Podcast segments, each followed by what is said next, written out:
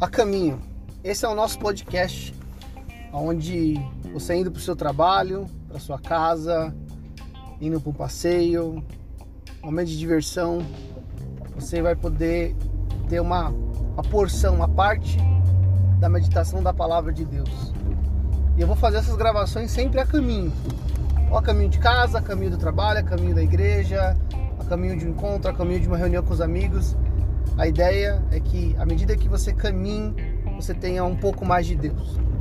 Aliás, o próprio Deus disse a Abacuque que ele deveria escrever aquilo que ele lhe falaria, com letras tão grandes, mas tão grandes, que quem passa correndo seja capaz de ler. Então, vem comigo nesse podcast, a caminho.